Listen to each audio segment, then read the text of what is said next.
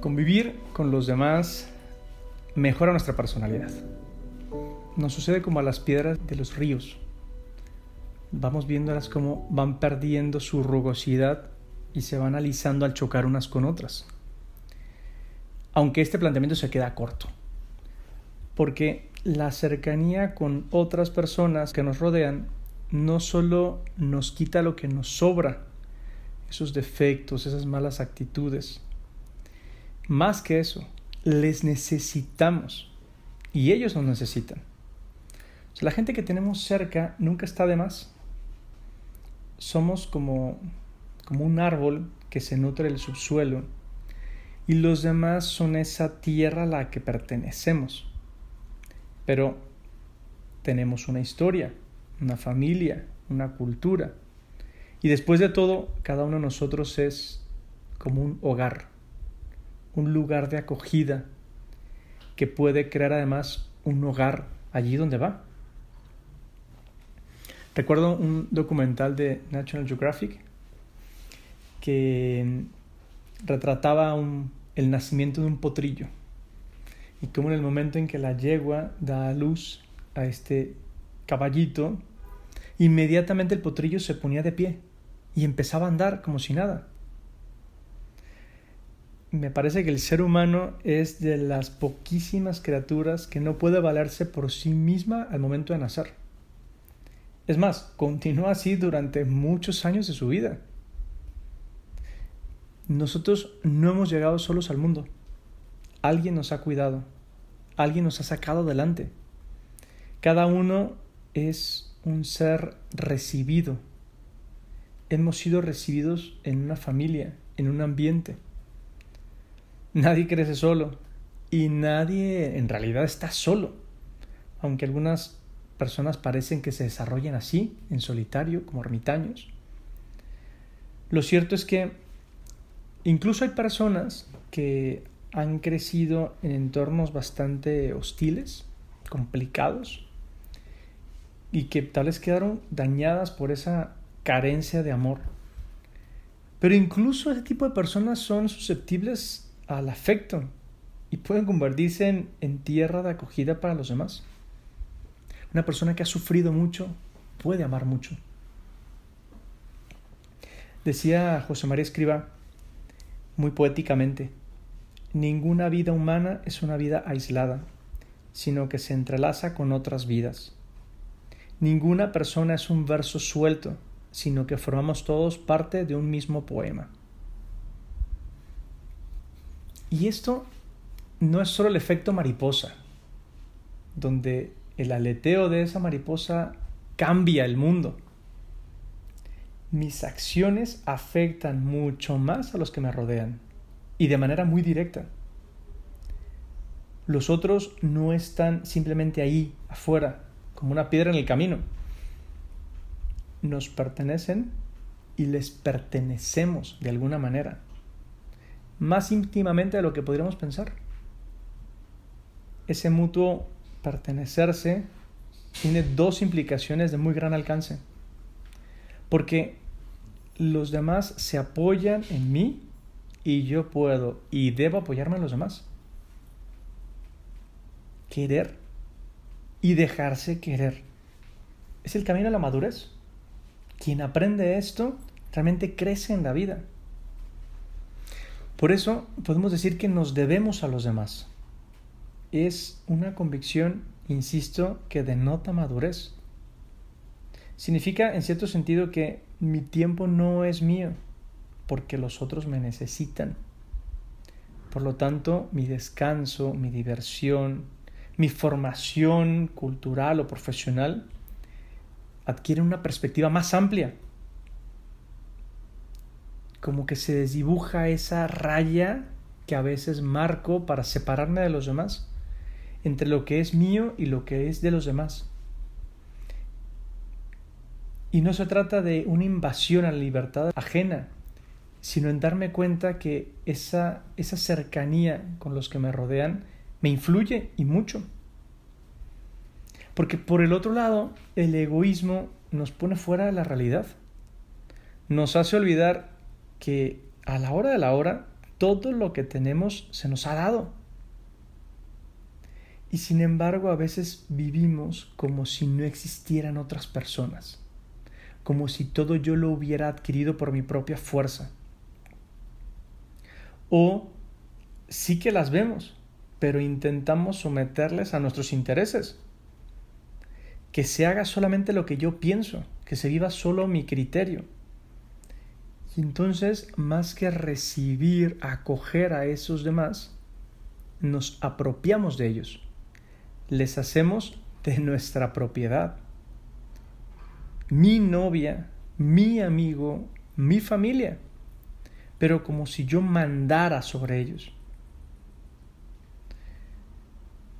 En cambio, cuando uno va madurando personalmente, consigue ver que el proyecto de vida personal no es una obra individual, sino uno madura en la medida en que aporta felicidad a los demás. Por eso ahí descubrimos y redescubrimos que la verdadera realización no es nunca una mera autorrealización. Decía el Papa Francisco que uno no vive mejor si escapa de los demás, si se esconde, si se niega a compartir, si se resiste a dar, si se encierra en la comodidad. Eso no es más que un lento suicidio. Porque de verdad hay gente que se preocupa mucho por los demás, que está pendiente de los que le rodean. Piensa, por ejemplo, en un padre, una madre de familia que crían a sus hijos y no solo dan, sino que generan una familia, dan amor, dan cariño y lo hacen con esmero. Y luego hijos que cuidan de sus padres mayores o estudiantes que ayudan a sus compañeros con dificultades o trabajadores que se enfrentan a problemas de los que nadie quiere ocuparse. Es un hecho que familias y sociedades salen adelante gracias a esos esfuerzos gratuitos y voluntarios de tantas personas nos necesitamos. Y cuando está dispuesto a hacer algo por los demás, mejora el ambiente en el que está. En nuestra vida actual tendemos a buscar soluciones técnicas a todo. Casi todos los problemas se pueden resolver con algo fácilmente. Y a veces como, como que ocultamos el calor humano de la ayuda mutua, que es tan importante. Sin embargo, ante situaciones que nos sacuden, que ponen a prueba nuestra seguridad, por ejemplo un desastre natural o un accidente, se nota espontáneamente esa solidaridad. Hace poco veía un video que han pasado dos años de ese terremoto tan terrible que hubo en la Ciudad de México y cómo tantas personas se lanzaron a ayudar sin que se lo pidieran. Es más, no hacían falta voluntarios. Llegó un momento en el que era excesiva la cantidad de gente que había querido ir a ayudar. En esos momentos, mm, como un, sentido de comunidad oculto bajo esas exigencias del ajetreo cotidiano se manifiesta. Surgen de nuevo las cosas que unen, se despiertan como, como de un encantamiento y se vuelve a lo esencial, lo verdaderamente esencial. Me parece que eso mismo sucede a una menor escala. Los baches personales, como la muerte o la enfermedad de un ser querido, o episodios del trato diario, como por ejemplo cuando una persona nos hace sentir mal, o alguien que nos importa nos hace la ley del hielo, o nos trata con indiferencia. Si notamos que alguien la pasa mal, se despierta entonces el alma hacia lo verdaderamente importante acoger, recibir al otro, ver la manera de ayudarle. En casi cualquier ciudad en la actualidad es imposible no toparse con, con los migrantes. Tantas personas que han tenido que dejar su país de origen o su, su estado de origen para buscar algo mejor. Pero todos somos en cierto modo migrantes. ¿Sí? Estamos de paso por esta vida y esperamos ser acogidos, que nos reconforten, que nos escuchen, que nos miren a la cara. Madurez entonces es esa sensibilidad hacia los demás e incluso a veces pasar por alto la falta de sensibilidad de otra persona, aunque eso nos haga sufrir. En ocasiones será necesario aconsejar a esa persona que se está equivocando, haciéndole ver su poco tacto, que se equivoca.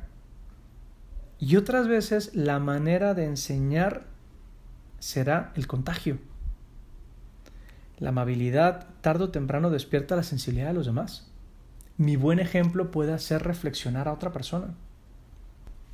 Incluso esa sensibilidad ante los problemas de los demás puede llevar a que haya personas que tengan iniciativas que realmente se lleven a la práctica, que se ocupen, por ejemplo, de un lugar común, de, un camellón, de arreglar un parque, de un monumento abandonado, para proteger, sanear, mejorar o embellecer algo que es de todos y que tal vez nadie se está haciendo cargo. Pero también hay gente que se desvive por ocuparse de, de los mendigos, de los ancianos, de niños abandonados que pululan cerca.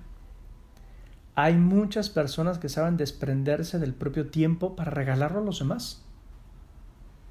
Y así entonces una comunidad se libera de la indiferencia. De esa manera se cuida la calidad de vida de los más necesitados y renace ese sentido solidario que nos despierta de esa modorra social en la que a veces vivimos.